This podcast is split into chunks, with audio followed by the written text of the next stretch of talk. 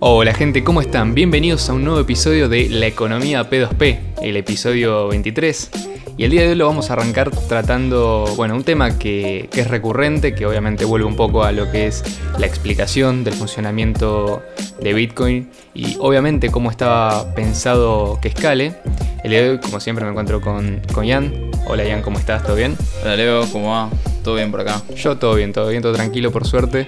Este, la verdad que cuando eh, estábamos hablando en la semana para, grabar este, este episodio, nos llegó un artículo que, bueno, no lo pudimos dejar pasar. O sea, porque es tan bueno, y en el sentido de que es tan bueno es que es, es, excelente, que se merecía un eh, podcast entero, te diría.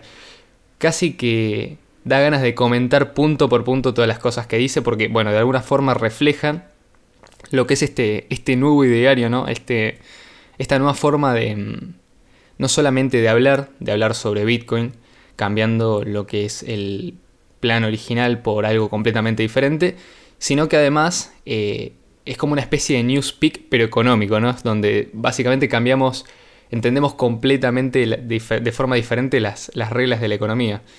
Eh, Vos, vos Jan, leíste el artículo, eh, te conté también de, qué trataba y es, excelente, ¿no? Sí, sí, me, creo que fue la, semana pasada, más o menos, que lo, lo publicaron, o por lo menos me llegó y lo había leído en su momento también. Sí, pero es excelente. Eh, el artículo se llama La verdadera, está, traducido eh, al español, pero originalmente estaba escrito en inglés. El artículo se llama La verdadera solución de escalado para Bitcoin.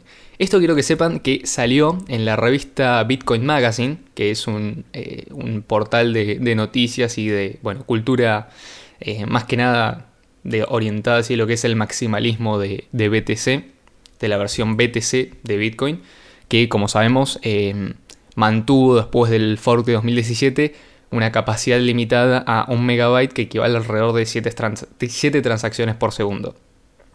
A diferencia de, por ejemplo, Bitcoin Cash, que aumentó primeramente a 8 megabytes, con lo cual multiplicó por 8 esa cantidad, y después a 32 megabytes, hoy haciendo tranquilamente más de 100 transacciones por segundo sin problemas, y obviamente la idea es siempre seguir escalando eh, por encima de la demanda para que todas las transacciones por segundo que se, necesiten en, la red en un momento se puedan realizar. Pero bueno, eh, esto es de Bitcoin BTC. O sea, esta, esta revista Bitcoin Magazine apunta a Bitcoin BTC como la solución y obviamente siempre promociona tecnologías del tipo Lightning Network, eh, servicios de segundas capas y demás como la forma de escalado. Sin embargo, el autor de este artículo arranca eh, diciendo, básicamente después del título, dice, olvídate de Lightning, con lo cual ya nos sorprende ¿no? esta introducción, dice, hay un enfoque totalmente diferente para el escalado del Bitcoin que el dinero fiat o fiduciario ha ocultado. O sea que ya arrancamos con, bueno, ¿qué nos va a decir cuál es este método de escalado tan, tan eficiente, tan atractivo, que nos que incluso nos, haría olvidarnos de Lightning por completo, viste que durante más de 5 años de, o, 6 años, desde 2016 que venimos escuchando que Lightning va a resolver todos los problemas que tiene Bitcoin y bueno, evidentemente por lo menos hasta el día de hoy, así no ha sido. Eh, bueno, ¿cuál es el, enfoque este que, es totalmente diferente, disruptivo y que el dinero fiat ocultó? ¿no? Eh, hasta acá, Ian, ¿querés comentar algo como para seguir ya o, vamos directamente a sumergirnos? Mándale, mándale. Nos metemos en el artículo. Vamos al grano. Está bien, está bien. Eh, antes, que, antes que arranquemos, quería aclarar: el autor se llama Knut Svalholm, es el autor de Bitcoin, Soberanía a través de las Matemáticas. Eh, y también de un libro que creo que se llama Todo dividido 21 millones, por qué el precio de Bitcoin va a seguir eh, creciendo al infinito. Básicamente es como una justificación económica de esta idea de que el precio de Bitcoin, BTC obviamente, sí va a seguir eh, creciendo hasta el infinito y que la hiperbitcoinización, esta idea de que todo el mundo va a cambiar sus activos a Bitcoin o que todo se va a medir en términos de Bitcoin, como único activo o activo soberano y último de, la economía global y universal básicamente, eh, bueno, cómo, esto va, a ocurrir.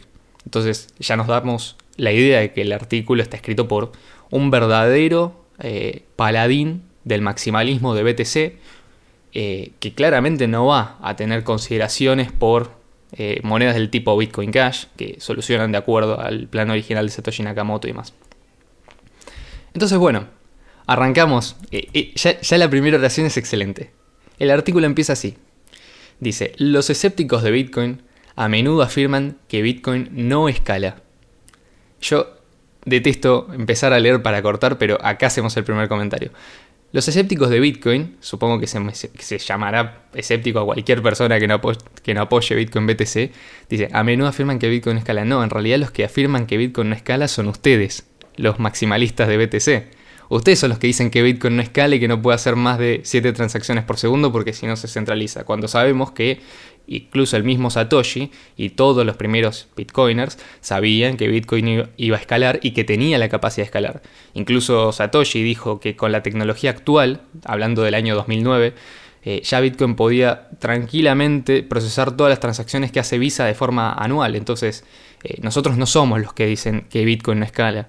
Eh, los que dicen que Bitcoin escala son los maximalistas de BTC. Exactamente, o sea, los escépticos del modelo original de Bitcoin son ellos. Son ellos los escépticos. Acá está acusando a cualquier otro, pero me parece que, me parece que está proyectando en el otro, ¿no? Puede que venga por ahí la cosa.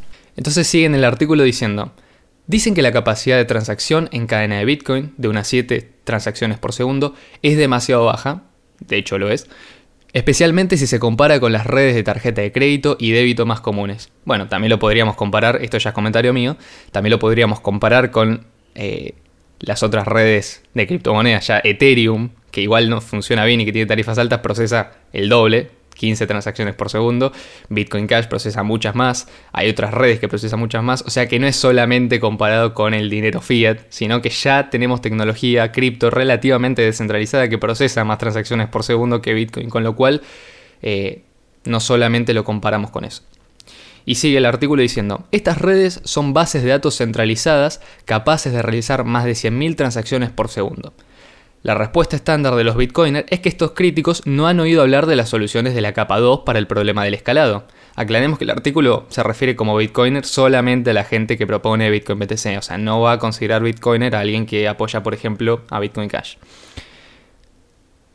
No han oído hablar de las soluciones de la capa 2 para el problema de escalado, como la Lightning Network. Si bien es cierto que la capa 2 probablemente resolverá el problema con el tiempo, no es una solución lo suficientemente rápida en caso de una rápida hiperbitcoinización. Después de todo, si todo, sí, después de todo, si todas las transacciones de la capa base son nuevos nodos Lightning, solo se pueden poner en marcha 7 nuevos nodos por segundo, ¿verdad? En realidad, los críticos y la mayoría de los bitcoiners no ven el panorama general aquí. Ambos grupos no ven el bosque por los árboles. Pensemos en ello. Bueno, vamos a analizar esta, este hermoso primer párrafo. La respuesta es que, comparado, por ejemplo, vamos a, decir algo que es cierto.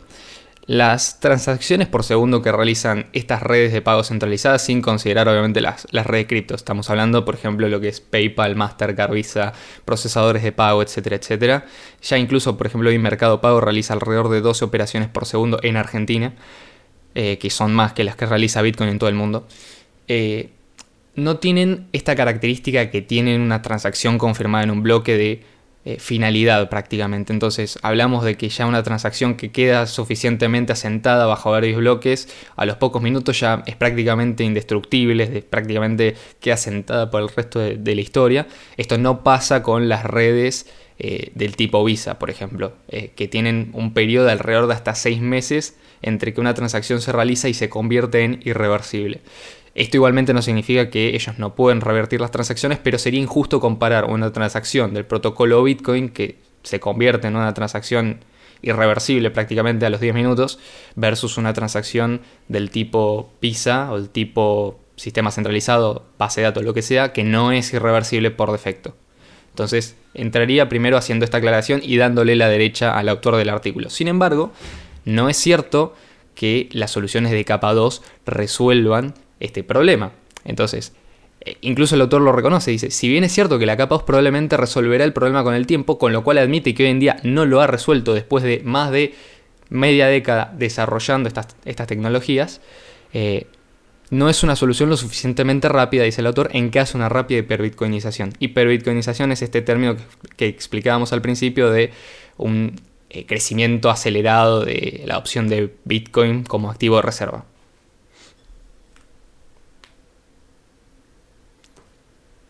Perfecto. Entonces, Bueno, sigamos leyendo el artículo para ver qué más nos dice, nos dice el autor. Vivimos en un mundo donde el dinero fiduciario domina la economía mundial.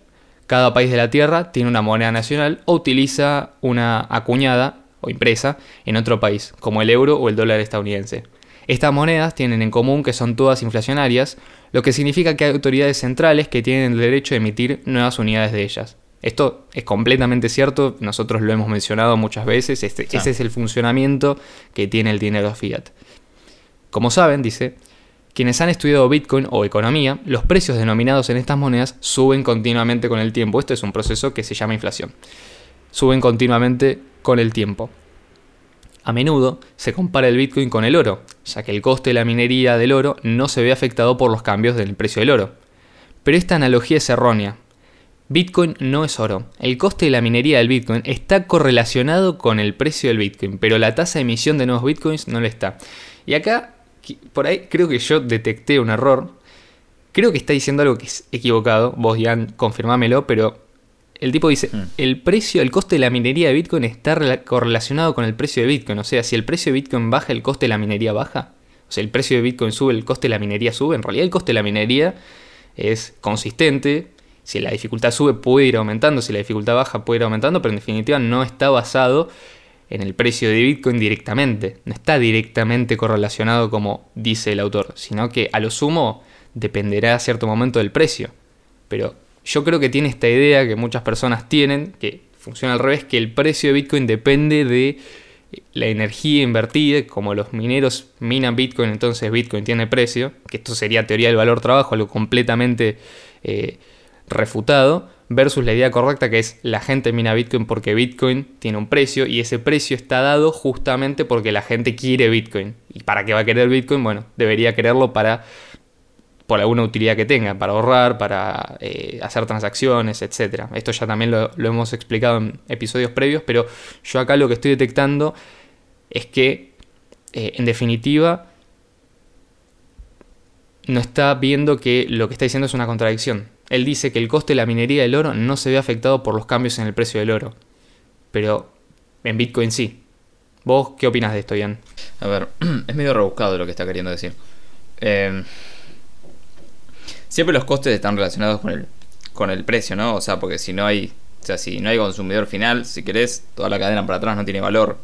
Em, o sea, esto es.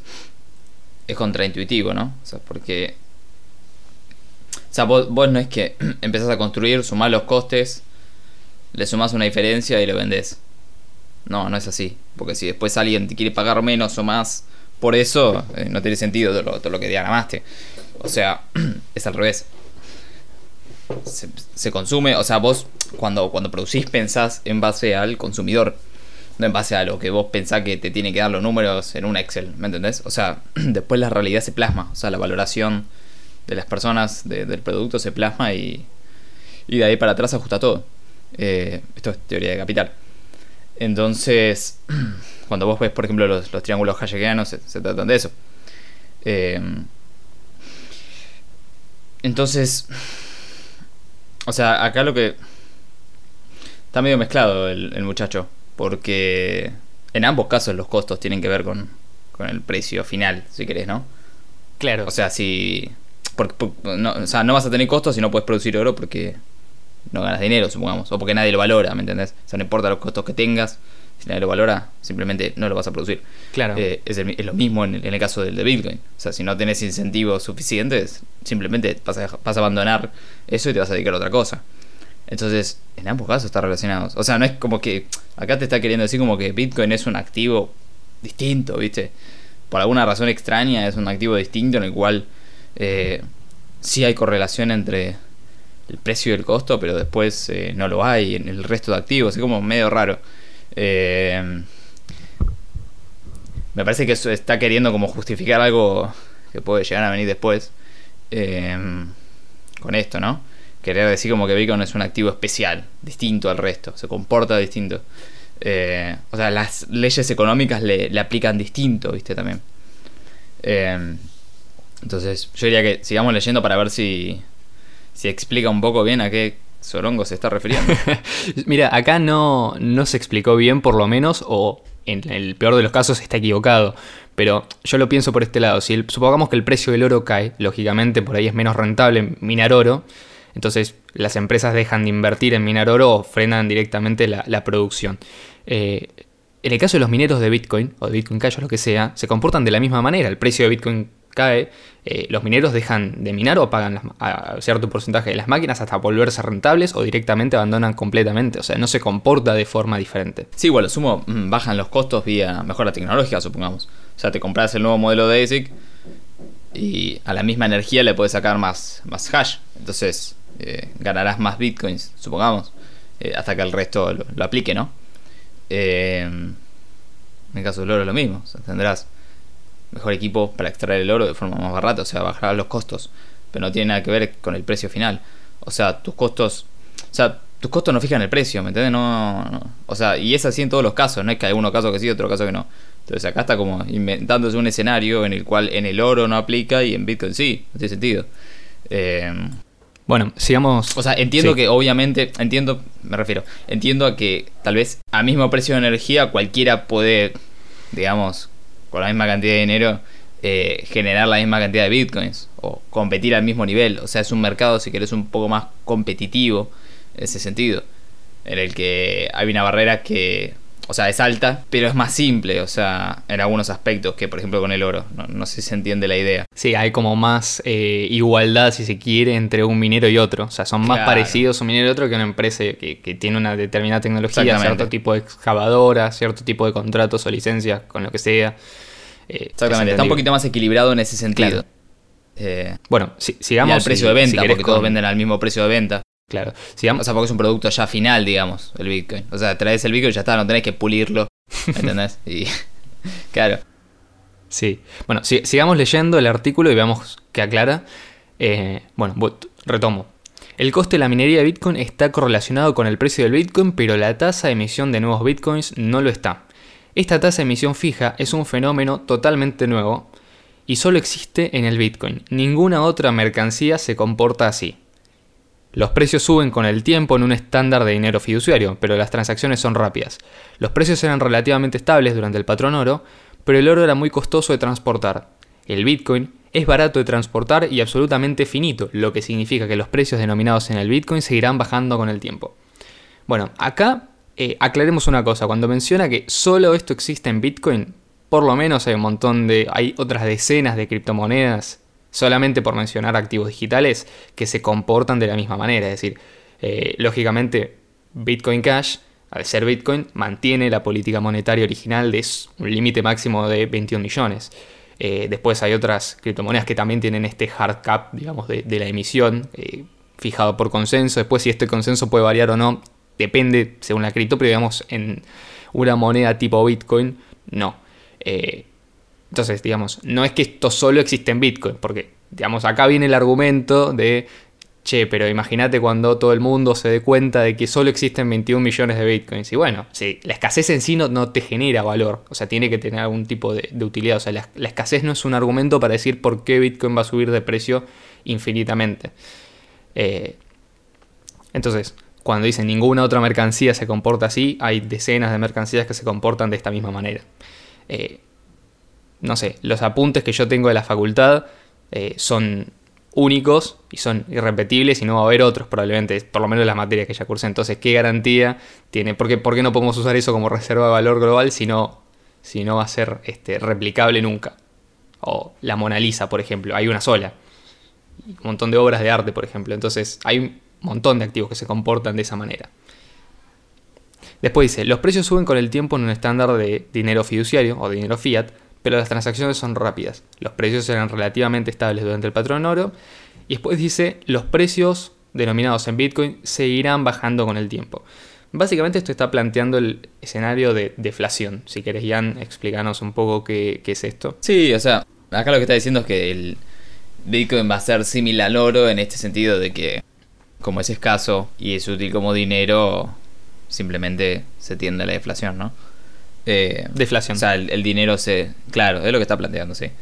Eh, el tema es que, bueno, que para que, para que exista este escenario en el que los bienes caen de precio contra Bitcoin, tenés que tener bienes denominados en Bitcoin. O sea, tenés que tener que sea utilizado como medio de intercambio.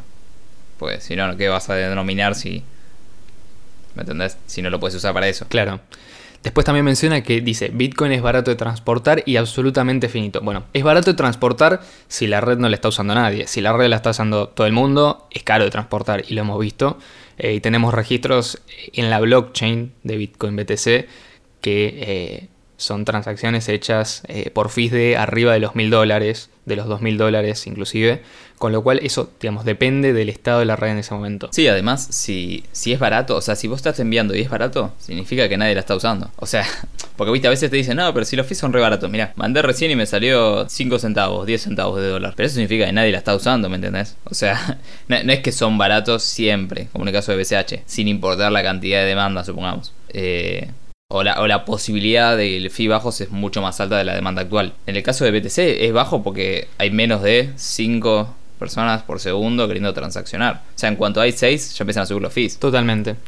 Eh, de hecho, tenés como esta competencia y se convierte en una subasta así en la cual eh, el mercado de fees no te garantiza ni siquiera un resultado por lo que vos vayas a pagar. Entonces terminas utilizando tecnologías como Replace by Fee, pagando más tarifas de las que esperaste pagar originalmente por hacer una transacción y este tipo de cosas. O sea, compitiendo contra los otros usuarios en lugar de los mineros competir por ofrecer a todos los usuarios un mejor servicio. Esto es lo que genera el modelo de limitar el tamaño bloque a un megabyte. Después menciona, a medida que la tecnología avanza más y más rápido, los precios deberían disminuir. La única razón por la que no lo hacen es la impresión de dinero o política monetaria, como la llaman los que tienen acceso a las impresoras, o sea, a las impresoras de los bancos centrales. Nada en el Bitcoin permite que esto ocurra. Las implicaciones a largo plazo de escasez absoluta de dinero son muy difíciles de entender para personas que solo han conocido las economías fiduciarias. Sencillamente, no podemos entender que los precios sean cada vez más bajos, Nadie puede imaginar cómo será una sociedad así. Pero una cosa es segura, las transacciones por segundo son una métrica importante para el viejo sistema, no para el nuevo. Y acá, este es el punto en el cual empieza a explicar el motivo original del artículo. Pero, Ian, querías hacer un comentario con respecto a lo que dijo. Sí, es que en toda la primera parte de este párrafo, o sea, está dentro de todo bien en el sentido de los precios van a bajar porque, digamos, el dinero es, más escaso. Totalmente cierto, es lo que viste con el oro. Ahora, me llama la atención que él, un párrafo arriba dice que con el oro pasaba esto, un párrafo abajo dice que con el oro o sea, que solamente pasa con Bitcoin, ¿me entiendes? Que es imposible de concebir. Y en el párrafo, o sea, en un párrafo te dice, esto pasó con el oro, la deflación pasó con el oro. Y después un párrafo abajo te dice, no, eh, esto es algo único que va a pasar en Bitcoin, ¿viste? Siguen con esta forma de querer, eh, nada, iluminarlo con algo especial, que, nada, sí, es un activo nuevo. Pero, pero no es que brilla, o sea, no es que rompe las leyes económicas. ¿me Sí, sí. Lo que quiere hacer el flaco es que quiere romper las leyes económicas. No, flaco, las leyes económicas se imponen, te guste o no. Este, no tener incentivos significa no tener seguridad. No importa lo que le coma la dibujes, o sea, es así. Em, pero fíjate que vería bien y de repente como que tira cualquier bolude. o sea, como que está queriendo excusar eh, el megabyte diciendo que no se va a necesitar, ¿viste? Claro, claro. O sea, que lo, que el flaco está diciendo es que como la preferencia temporal va a ser tan baja... Explicar qué es la, eh, preferencia temporal. Claro, o sea, la preferencia temporal es básicamente, si tenés preferencia temporal alta, significa eh, que tendés a consumir a corto plazo, ¿no? O sea, es cortoplacismo. o sea, preferís no ahorrar para consumir. Exactamente. Que eso es lo que te incentiva el dinero fiat o el dinero que se, se devalúa, digamos. Em, en el caso de, de, Bitcoin Cash, de Bitcoin, donde el sistema te incentiva la preferencia temporal em, baja, por una cuestión de escasez. O sea, tu dinero no se devalúa por una cuestión de escasez. O por lo menos sabes que la oferta no se devalúa. Eh, o sea, no hay más oferta, ¿se entiende? De 21 millones. Entonces, em, lo que está queriendo decir es que, o, eso es lo que me parece que está queriendo decir, que la preferencia temporal va a ser tan baja. O sea, toda la parte de que los bienes van a bajar de precio por la evolución tecnológica, todo esto totalmente cierto. O sea, es totalmente real y es lo, que vemos. Eh, lo ves, por ejemplo, en la inflación en Estados Unidos, de donde vos ves que los activos financieros suben de precio por la porque inflan y la tecnología, por ejemplo, baja de precio. Por la evolución tecnológica es más rápida que la impresión, digamos. Entonces algunos bienes caen de precio. Em, hasta ahí viene bien, pero después está queriendo, viste, como decir que esto la gente va a consumir tan poco que con 7 transacciones por segundo para el planeta andamos bien. Eso es medio lo que está queriendo decir el muchacho. A eso va a llegar, ahora lo va a explicar más adelante en el artículo, pero más allá de esto, lo, otro que quería comentar de este párrafo es que si bien digamos tiene principios económicos correctos, eh, es decir, o sea, explica básicamente qué es la deflación, explica cómo el dinero fiat infla el dinero, baja la perdón, aumenta la preferencia temporal de la gente, hace que la gente no, no tienda a ahorrar, porque lógicamente nadie quiere ahorrar en algo que constantemente pierde valor. Por ejemplo, por, por eso nadie ahorra en bananas. Eh, pero eh, el punto es, después las conclusiones que sacan no se siguen de los argumentos que utilizan. Es decir, simplemente suena bien todo junto, como lo plantea, pero son argumentos falaces. Entonces, eh, dice, las implicaciones a largo plazo de la escasez absoluta de dinero son muy difíciles de entender para las personas que, no han, que solo han conocido las economías fiduciarias. Nosotros ya sabemos cómo funcionaría una economía deflacionaria. O sea, si estudias economía austríaca, te entendés los principios económicos básicos, sabés que la preferencia temporal bajaría en una economía eh, que no funcione con dinero fiat o que funcione con un dinero deflacionario. Incluso tenemos experiencias en las cuales eh, el oro, como reserva de valor y medio de intercambio que funcionaba en, muchas épocas de la historia, eh, tendía a preservar excelentemente el, valor de la gente y la gente ahorraba en ese activo que después podía utilizar más adelante. Pero en ese sentido creo que, erra, porque no se sigue. O sea, la, revolución de Bitcoin no es una revolución netamente económica de... o sea, por primera vez tenemos un activo que tiene una escasez absoluta. O sea, en ese aspecto no es económicamente novedoso. O sea, sí es, es, interesante desde el punto de vista técnico, pero la revolución verdadera de Bitcoin es hacer transacciones entre pares sin intermediarios a cualquier parte del mundo de forma prácticamente instantánea. O sea, esa es la revolución de Bitcoin. O sea, y eso es lo que nosotros entendemos eh, y lo que entendían los primeros Bitcoiners. Entonces, eh, o sea, está bien, sí, decir Bitcoin es escaso, o sea, eh, si Bitcoin se adopta eh, y, y, se puede utilizar, o sea, si Bitcoin funciona tal cual lo diseñó Satoshi Nakamoto y Bitcoin se puede utilizar y la gente lo adopta, lo más probable es que en el futuro tengas una economía deflacionaria. Pero esa no es la revolución de Bitcoin. La revolución de Bitcoin es que la gente solo va a ser más rica eh, por ahorrar en esa moneda, sino que la revolución es que vas a dejar de depender del dinero fiat para siempre. Vas a poder hacer transacciones sin necesitar un intermediario. Cosa que claramente no proponen, porque proponen soluciones de segundas capas, muchas de ellas custodiales, proponen Lightning Network que funciona gracias a intermediarios. Entonces, eh, la revolución, digamos, la pierden solamente por considerar el aspecto económico. Estamos hablando, digamos, de una persona que es intelectualmente honesta y realmente cree en BTC, no, no, no de las personas que se encargaron de destruir el proyecto original.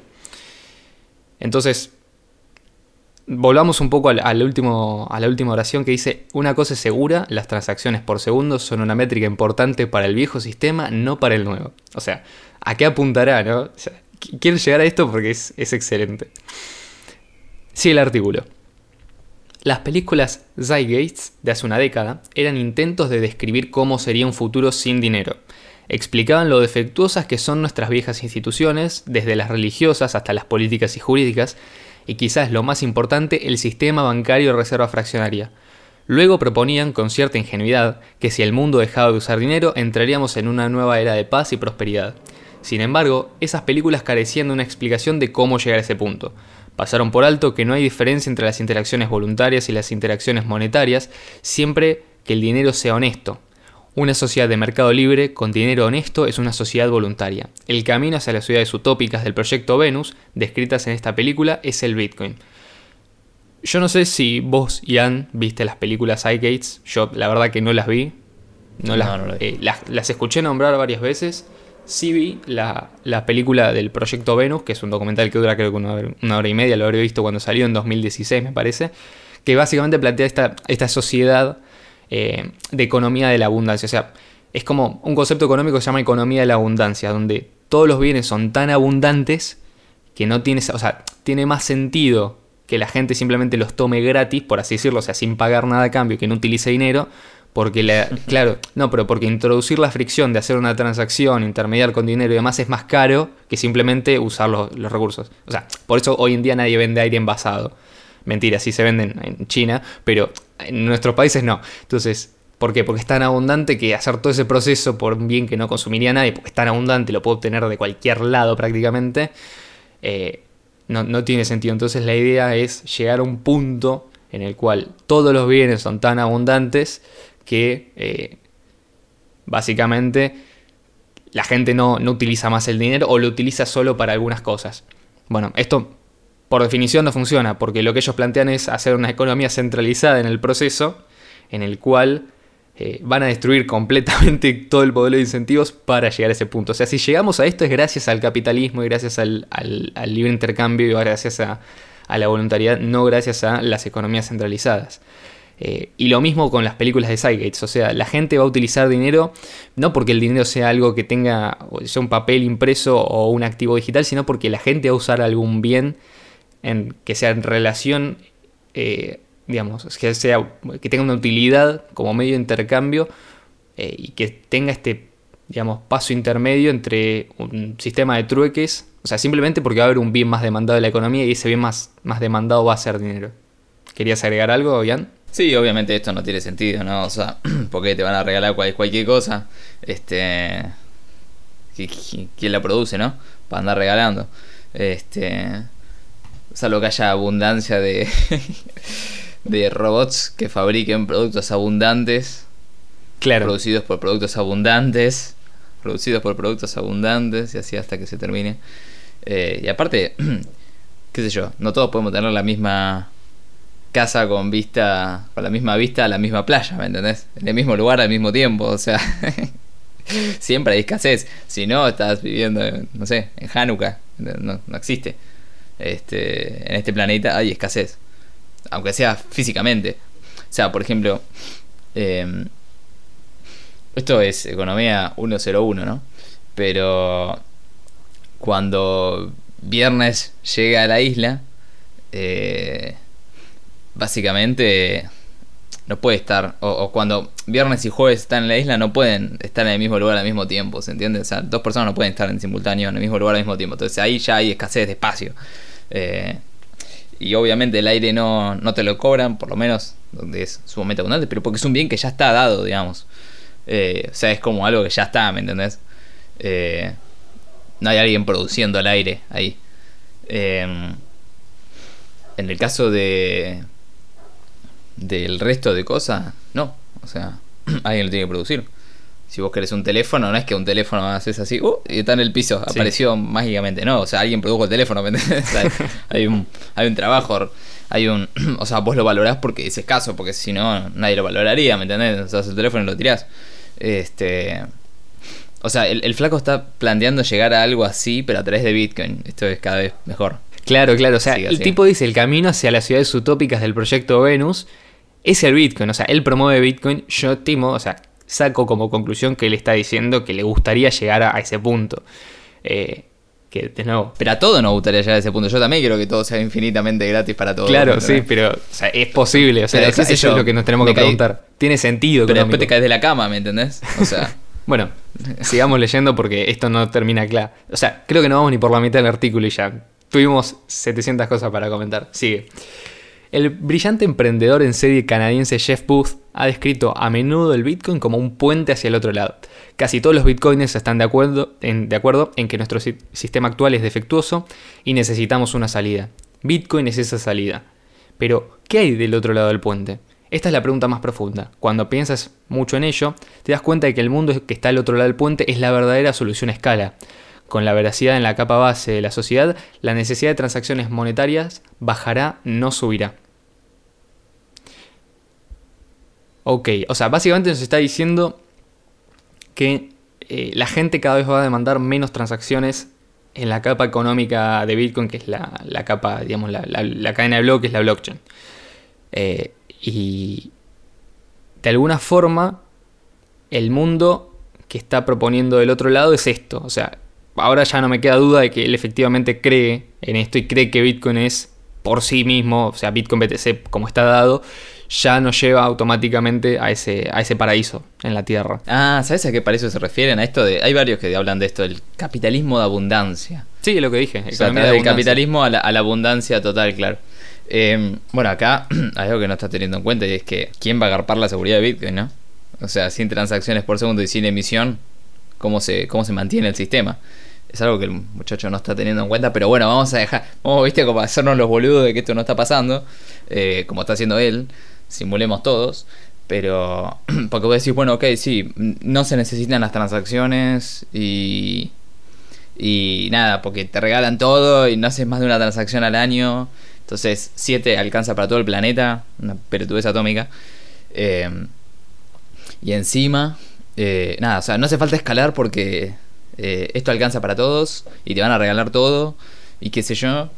Bueno, ¿y quién garpa la seguridad de Bitcoin? O sea, ¿cómo se garpa? Que también hay abundancia de, de, minería. energía y de, y de sí, claro. Y justo la, última tecnología de minería está disponible para todos en todo el tiempo, al mismo lugar, al mismo momento. y te la regalan, ¿viste?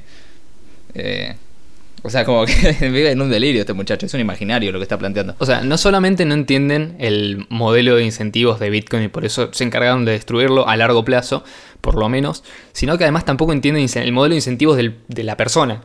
Eh, vos en una economía en la cual quitas todos los incentivos, eh, no tenés, digamos, gente que quiera avanzar en ese, en ese aspecto. Por ejemplo, es, la misma razón por la cual un UBI no tiene sentido en una economía porque destruye el sistema de incentivos, destruye los incentivos para trabajar, destruye los incentivos para eh, ofrecer bienes y servicios. o sea, esta idea de obtener algo, que siempre lo, lo, plantea Marcelo de No hay almuerzo gratis, obtener algo a cambio de nada. Bueno, es esto lo que están planteando. O sea, que Bitcoin nos va a llevar a la sociedad en la cual podemos obtener todo a cambio de nada.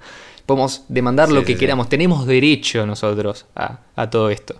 Porque va a estar dado, porque Bitcoin es la tecnología de la abundancia, Bitcoin es eh, suficiente y, necesario para, poder llegar a esto, cuando la realidad por ahí nos muestra otra cosa. O sea, y además tampoco plantea, por lo menos hasta ahora en el artículo nos llegó a plantear el proceso en el cual esto se da como eh, algo orgánico. O sea, en el medio vos tenés un sistema económico que sigue incentivado, vos tenés un sistema económico que requiere transacciones para funcionar. ¿Cuánto tiempo vas a tardar en hacer esto?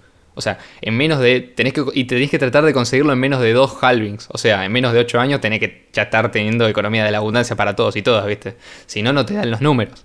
Eh, si no, no llegas nunca ahí. Porque vas a tener la destrucción del sistema que vos decís que genera abundancia antes que eh, la abundancia llegue. O, sea, sí es cierto que con un dinero sano, la evolución tecnológica, o sea, el nivel de productividad va a ser astronómicamente. Eh, o sea, va a subir muy fuerte pues los incentivos llevan para eso, ¿no? Pero eso no significa que te van a regalar todo. dos cosas. Una es un delirio y otra es eh, productividad creciente, digamos. O sea, productividad creciente casi sin techo, porque el techo que te da el dinero fiat es la crisis económica monetaria cada tanto eh, y la devaluación permanente, ¿no? En este caso no habría ese, no, estarían esos techos. Eh, pero eso no significa que todo va a ser gratis, muchachos. Son dos cosas distintas. Bueno, sigamos leyendo. Dice, todo bien es un servicio, toda interacción humana es una transacción. No ansiamos el dinero, queremos lo que creemos que nos comprará. No queremos el sofá, queremos la posibilidad de sentarnos en un sofá cuando nos apetezca. Por decirlo de otro modo, queremos tener acceso a la abundancia que permite el progreso tecnológico. Serás feliz y no tendrás nada. No, eso no lo dijo. Lo, agrego yo. Escuchame, estaba, pensando en lo mismo, boludo. Sí. No tendrás un sillón, pero te sentarás feliz, ¿viste? Sí, sí, sí. O sea, va a venir eh, Klaus Schwab y te va a dar el sillón para que vos te sientes. vos pensás en sentarte en un sillón y vas a ver que te suena el timbre y pasa Klaus. O sea, no te pregunta, pasa porque también viste de su casa, eh, porque es de todos. Pasa y te deja el sillón. Sí, sí. Te pone, te pone un chip que te hace sentir que estás sentado en un sillón, sí, sí. Hay una película de eso, me parece. Este, es excelente, ¿no? Porque. O sea, dice, por decirlo de otro modo, queremos tener acceso a la abundancia que permite el progreso tecnológico. Es verdad, la gente, en definitiva, no ve. El, o sea, el dinero dentro de una sociedad es un bien que es un bien de intercambio, es un bien eh, intermedio. O sea, es un bien que facilita la, interacción entre las partes Obviamente en contraposición a, por ejemplo, el trueque, sistemas de intercambio un poco más complejos. O sea, es un bien que casi que sale, o sea, cuando vos empezás a tener interacciones voluntarias, prácticamente en todas las sociedades se crea alguna forma de dinero. Esto es, es obvio, pero no, no es que el dinero va a desaparecer eh, porque, bueno, o sea, si, si, tenés abundancia de todo, vos dejarías de comprar las cosas que son, que son abundantes, pero primero tenés que llegar a ese punto. Entonces, nosotros sí ansiamos el dinero Porque sabemos que después podemos diferir consumo, podemos hacer transacciones por cualquier otro bien. O sea, en definitiva, tenés eh, necesidades económicas del dinero. O sea, es cierto que es verdad, nosotros usamos el dinero para un fin, porque el dinero es un, es un bien que tiene, tiene un propósito, que es intercambiarlo por otros bienes y servicios, pero eh, no significa que eso no, no, haga que no queremos el dinero. O sea, el dinero se demanda, el dinero se, se, ofrece en el mercado. Es un bien más, o sea, está sujeto a las mismas leyes. Desentender esto es desentender un principio básico. Vos dámelo y serás feliz. O sea, si no querés el dinero, dámelo a mí, le diría el autor. Claro, sí, y vas a ser feliz después. Y vas a ser feliz. Pero, o sea, es, es, el discurso que va. Perdón, hace falta repetir que estamos leyendo un artículo de un tipo que es influencer de esta comunidad que escribe, sí, sí. digamos, que, que, Bitcoin es un sistema basado en matemáticas y en, en, todo va a estar dividido por 21 millones. O sea, estamos aclarando esto porque por las dudas, viste, parece que ya estamos delirando y el tipo está diciendo esto. No, no, es un gurú este flaco, eh. Quiero que quede claro. Sí, sí, sí, sabe, sabe de todo. Qué, qué divertido que está esto. Me, te juro que le estoy pasando muy menos, bien. menos de Bitcoin y de economía. sabe de todo. El dinero inflacionario es una fuerza en la dirección opuesta. Necesita precios más altos y por tanto menos acceso a las riquezas que la tecnología desbloquea. O sea, es un tecnócrata aparte. Crea una élite que se enriquece con el tiempo a costa de todos los demás. El dinero deflacionario hará lo contrario.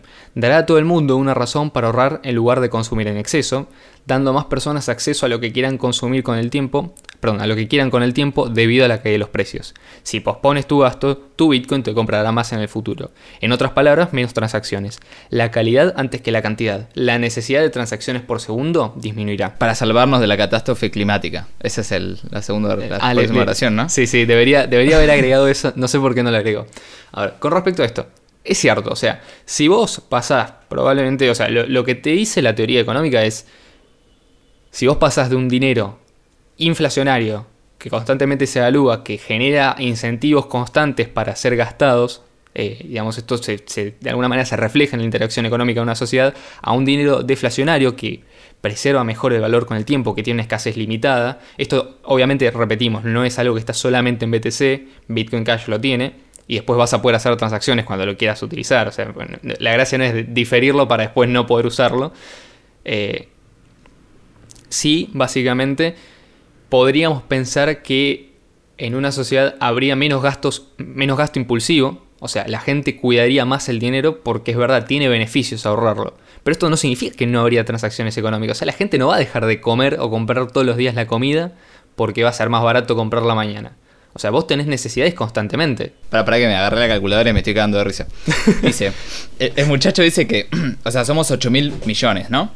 Alrededor, sí. Bueno, claro, dividí 7 transacciones por 8 mil millones. Entonces te da un número, bueno, sumamente chico, ¿no? Esa sería la cantidad de transacciones por segundo que, que haría cada persona según este delirio del muchacho. Sí. Entonces, lo multiplico por 60 para llegar a un minuto, lo multiplico por 60 para llegar a la hora, lo multiplico por 24 para llegar al día y lo multiplico por 365. Esto te da la cantidad de transacciones por año que haría cada persona según el delirio de este artículo. y es 0.027. O sea, esa es la cantidad de transacciones que vas a hacer al año. Ni una. O sea, literalmente a vos te da que harías una transacción. La cantidad de transacciones por segundo baja tanto que haces una, una transacción cada 20 años aproximadamente. Cada 50, 36 años. Cada 36 sí. años. Una, una, transacción cada 36. o sea, cuando cumplís los 36. Eso si no, si no sube la población, ¿eh? Pues, sí, no. sí, sí. O sea, la población no, no va a subir. Igual ellos te, te, lo van a garantizar que la población no sube. Pero, o sea, sí, si sí. La, la, este, cuando cumplís los 36, la gente se reúne alrededor tuyo y va a decir, bueno, ahora haces tu primera transacción. Este, Sí, sí, es como tu bar mitzvah, ¿viste? Sí, sí, sí. O como cumplir los 18, la pero de 15 te lo, te lo multiplican por dos. A los 36. Sí, sí, no vas a tener fiesta de 15 a tus hijas, le vas a hacer una transacción a los 36 años. Claro, sí, sí, va a ser un momento memorable, se van a sacar una foto.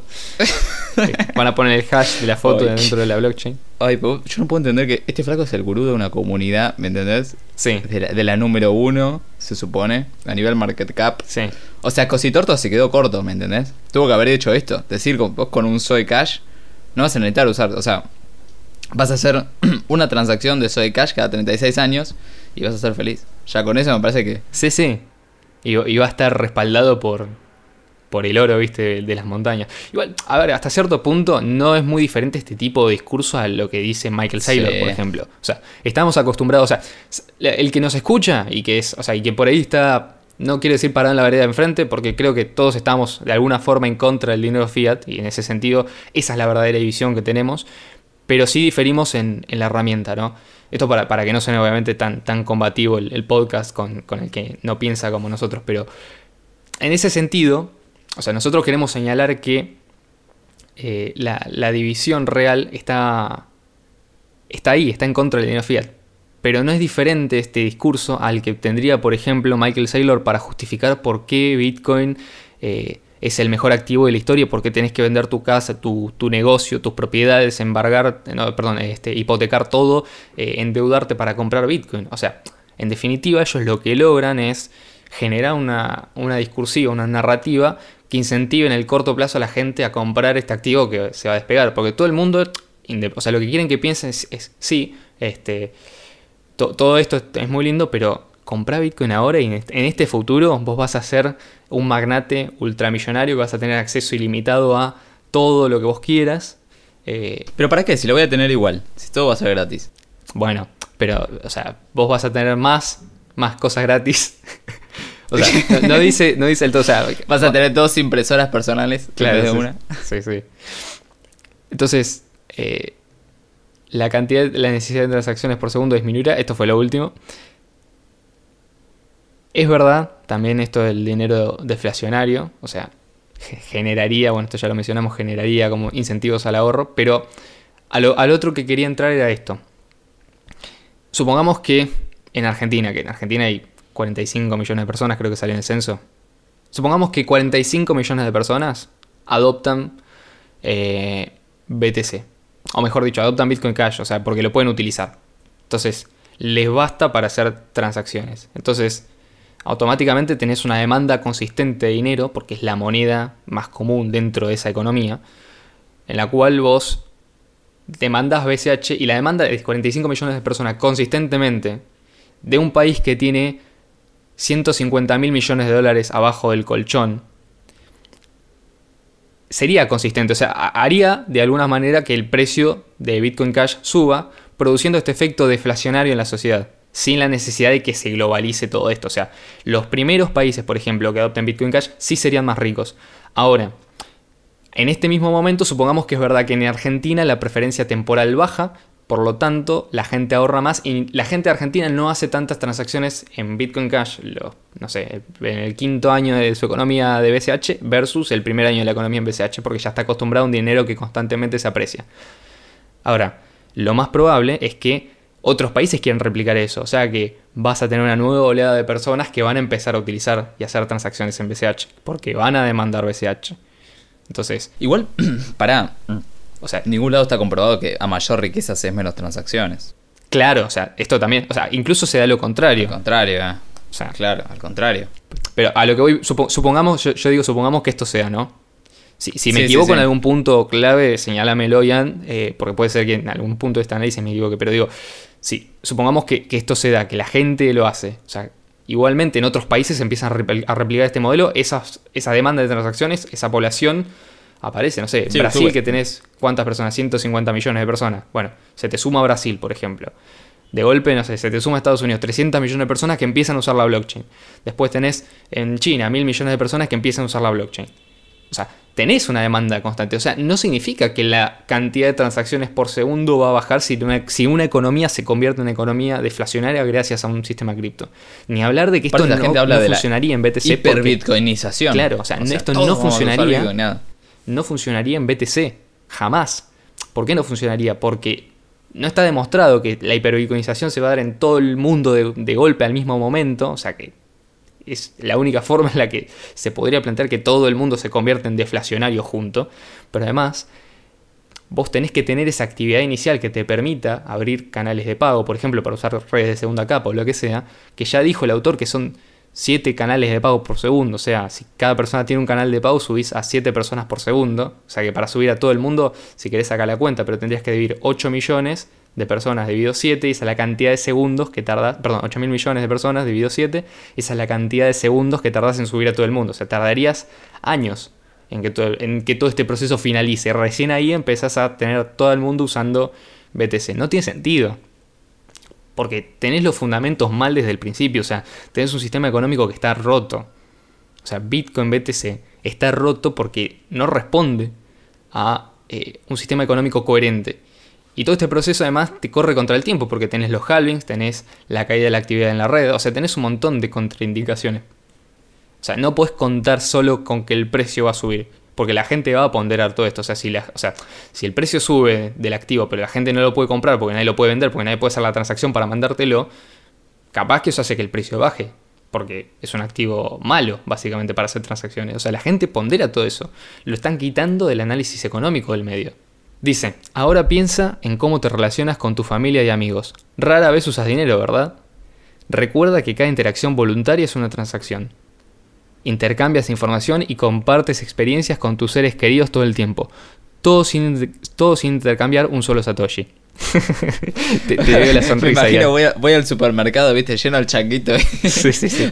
bueno, ahora te voy a pagar con una experiencia. Sí. ¿Sabes que una vez? Yo, creo que le digo, te pago con una experiencia a la cajera y automáticamente tengo a, un tipo uniformado pidiéndome que me retire. te, va, te, va, a generar una experiencia nueva, ¿viste? Sí, sí, sí. En camino hacia la puerta. Sí, sí. Eh, pero básicamente está, bien, vamos a decir una cosa, es verdad. Eh, cuando, yo tengo, tengo familia y tengo amigos, como todo el mundo. pero supongamos que hago algo por ellas, ¿no? Eh, no es que, o sea, sí, toda interacción humana es una transacción. Es verdad, cuando lo hacemos por un amigo, le decimos favor a toda esa interacción muchas veces. Eh, o tenemos un interés altruista, entre comillas, por esa persona.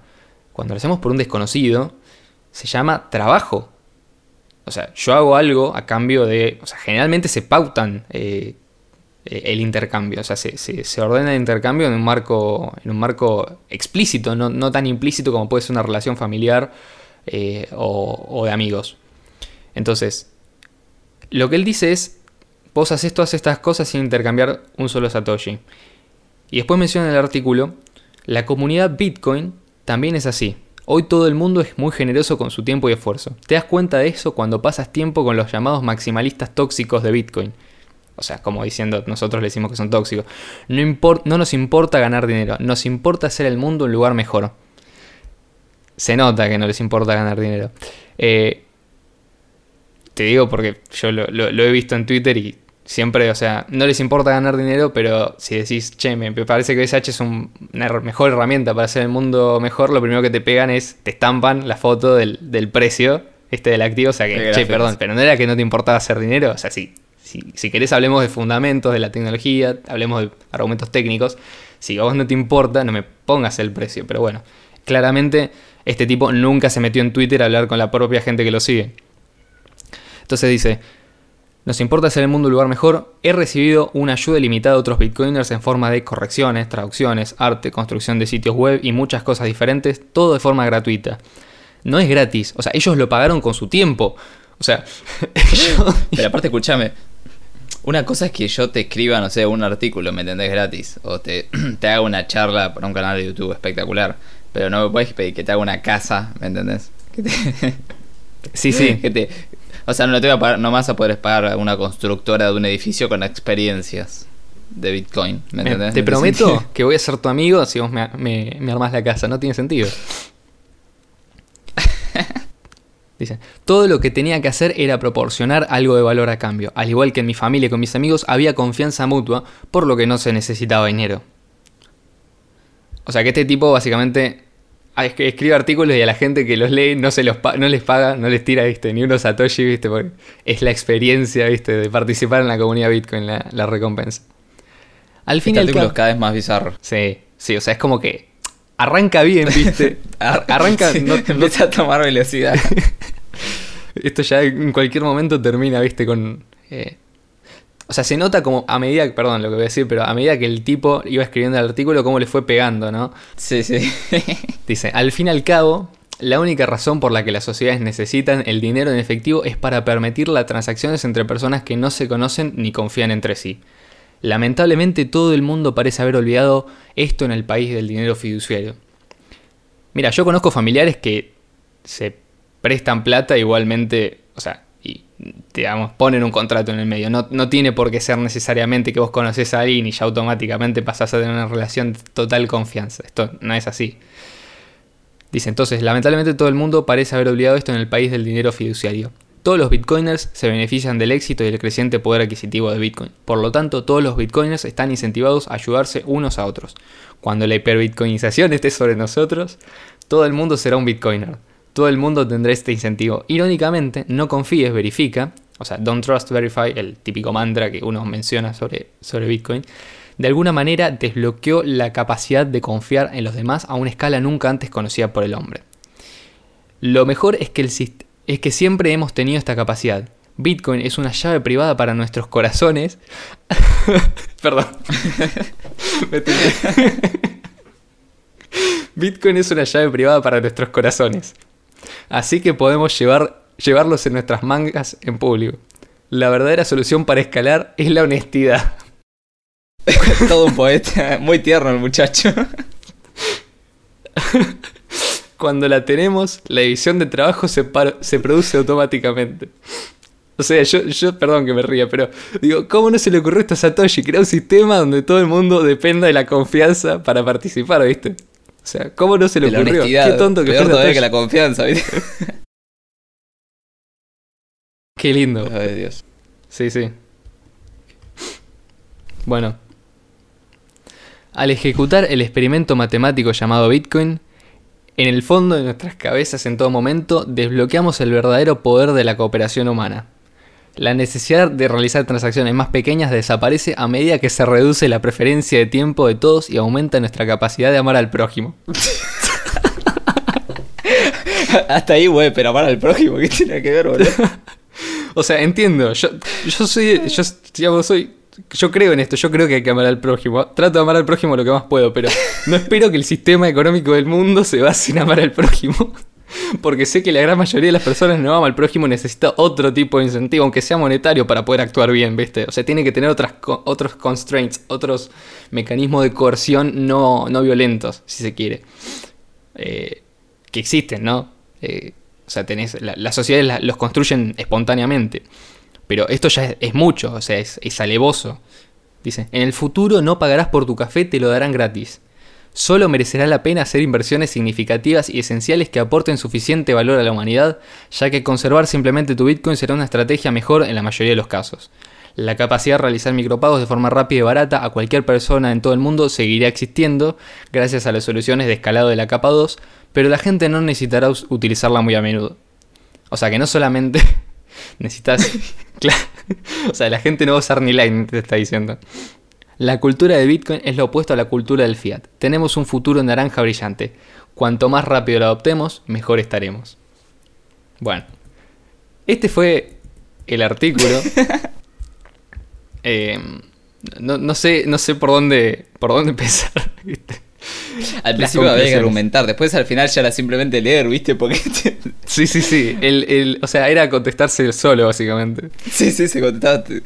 Qué hijo de puta. Sí, sí. Tremendo. Eh, ahora, yo, me pregunto, ¿no? Eh, es como que este artículo a mí me suena. Yo cuando lo leí lo pasaron por el, grupo de, Bitcoin Cash Argentina. Yo lo leí.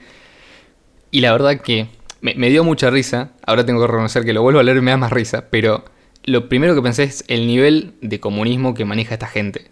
¿Y por qué digo comunismo? Porque es la misma promesa, ¿no? Que vos en el futuro vas a vivir en una sociedad idílica donde no vas a tener que trabajar, donde cada uno va a aportar valor según lo que pueda y va a recibir según su propia necesidad. Es esta la idea central del paraíso marxista que prometían en el siglo XIX estos, estos teóricos del comunismo. El, es más, sí, sí, sigan. No, digo, además, lo que está planteando es el nuevo hombre. Este hombre que no hace transacciones, que todo es como si todos, todos, todos somos amigos y familia, eh, todos nos regalamos todo, nadie te va a cobrar un café. Viste, es como el nuevo hombre. Es, eh, está planteando realmente eso el muchacho. O sea, tú, la gente va a cambiar tanto que todo va a ser gratis, todo te van a dar todo gratis. Eh, nada, es, es un hombre más Bitcoin, más holdea Bitcoin. Eso es como Claro, claro. todo el argumento. No, pero encima, digamos, esto te hace sentir, eh, de igual manera, digamos, es, es como esta idea de, no, porque el capitalista que tiene los medios de producción y te prohíbe a vos, trabajador, tener acceso a esos medios de producción, vos deberías tener los medios de producción del capitalista, ¿viste? Para ponerlo a, a trabajar a tu favor y no a su favor, no a favor de él. Eh, es como esto, o sea, él lo- o sea, es sentirte con derecho a lo que tiene el otro. Porque te lo, te lo plantea acá, cuando te dice, vos no vas a pagar por tu café, eh, te lo van a dar gratis. Primero que nadie, o sea, no existe el café gratis, no hay café gratis en el mundo, o sea, alguien lo está pagando. En todo caso, la persona que lo da está asumiendo el coste de darte a vos el, el café. Eh, pero supongamos que no te lo quiere, aparte vos te coste- sentís con derecho a lo que él tiene. Pero aparte el coste de tiempo, o sea, te tiene que dar el café, ¿me entendés? Claro, o sea, ¿quién va a laburar de, de atender en un restaurante? De regalar, regalador de cafés. Claro. O sea, hoy en No, día. pero si yo eso, ¿sabes quiero- qué pasa? Va a ser por la honestidad. O sea, vos por la honestidad y tu llave privada en tu corazón, vas a ponerte una cafetería y regalar café a quien pasa por ahí. Es una cuestión de, Definitivamente. de ser bitcoiner. ¿me Sí, sí, En el sí. O sea, vos sos Bitcoiner, es como esta sociedad idílica, viste, que, que se crea entre. O sea, que todo va a ser por solidaridad, básicamente una solidaridad a la cual vas a estar impulsado porque el mundo va a funcionar tan bien que vas a recibir absolutamente todo gratis y vos vas a querer devolver. Entonces, vos vas a tener Bitcoin, pero lo vas a tener, eh, digamos, solamente para, para algunas cosas porque después ya la gente no lo va a necesitar. Entonces se crea esta economía del don, que también es un concepto, es esta economía del regalo, en la cual vos recibís todo porque te lo da alguien. O sea, y en definitiva, digamos, supongamos que hay gente que no, no sé, no quiere actuar de esta manera. ¿Qué vas a hacer? O sea, ¿los vas a obligar? ¿Por, qué, por medio de qué? En definitiva. O sea, no, hace falta experimentar eh, lo que un mundo. Porque en definitiva, a ver, si bien, digamos, existe Bitcoin en, este hipotético caso, como un dinero supuestamente, eh, en definitiva lo que está planteando es un mundo sin dinero. Es un mundo donde no existen los precios. Es un mundo donde no tenés. eh, o sea, todos los intercambios voluntarios son altruistas. Bueno, ya hubo un experimento así. Eh, es más, creo que lo mencionaba Miguel Anjo Bastos en una de sus eh, bueno, exposiciones, en las cuales él, en las cuales él decía eh, que creo que en la Unión Soviética, en una parte de la Unión Soviética, habían eliminado completamente los precios. Pero completamente los precios. Y de alguna manera, o sea, había, destruido, había sido la, la crisis o la- el freno de la productividad más alto de la historia de la humanidad, como nunca antes se vio. O sea, elimina, o sea, prohibieron todos los precios. Entonces, si vos ponías un precio de algo, era básicamente ilegal. O sea, venía alguien y te mataba. Y fue la- el freno y la caída de productividad más grande de la historia. Creo que la productividad de todo cayó como arriba del 95%. O sea, ya la gente no tenía incentivos para nada. O sea, el tipo está proponiendo cambiar algo que funciona, ¿no? Que es el sistema económico incentivado a través del dinero, de la cooperación social, a través del intercambio voluntario, mediante el uso de, eh, no sé, alguna moneda, por ejemplo. O sea, che, necesito que vos hagas esto, yo te doy esto a cambio. Y vos tener que depender de alguna forma de cooperar con el otro para obtener eso que a vos te permite acceder a lo que vos quieras. O sea, haces intercambios voluntarios. Eh, pero después, si vos, o sea, los, los problemas de, a largo plazo de eliminar el dinero, eliminar el sistema de precios, son graves. Eh, ¿Por qué al principio la Unión Soviética pudo subsistir a pesar de tener una economía completamente planificada y centralizada? Porque la gente de alguna forma sabía, qué sé yo, que, que un viaje en helicóptero, bueno, no sé si existen los helicópteros, pero que un viaje en helicóptero era más, era más caro que un viaje eh, en auto. O que, no sé, en ese momento un viaje en auto era más caro que un viaje en tren. Pero, o sea, si yo vivo en esta economía, ¿por qué no puedo pretender que, no sé, para ir a, a regalar, no sé, hacer, hacer mi, mi cuota diaria de regalar cafés, eh, en eso que no sería un trabajo, entre comillas, pero se ponele, voy al trabajo, eh, que me lleven en helicóptero, ¿viste? Que venga un tipo que me lleve en helicóptero, que haya helicópteros para todo. ¿Viste? ¿Por qué Sí, tengo sí, que usar hay el tren? Yo que se levantan todas las mañanas dando viajes de helicópteros. vuelos en No, pero pasa que va a haber infinitos helicópteros para todo el mundo, eso es lo que está diciendo. O sea, va a haber infinito Claro, de todo para tu- todos. tu No hay fábrica de nada. helicópteros personales.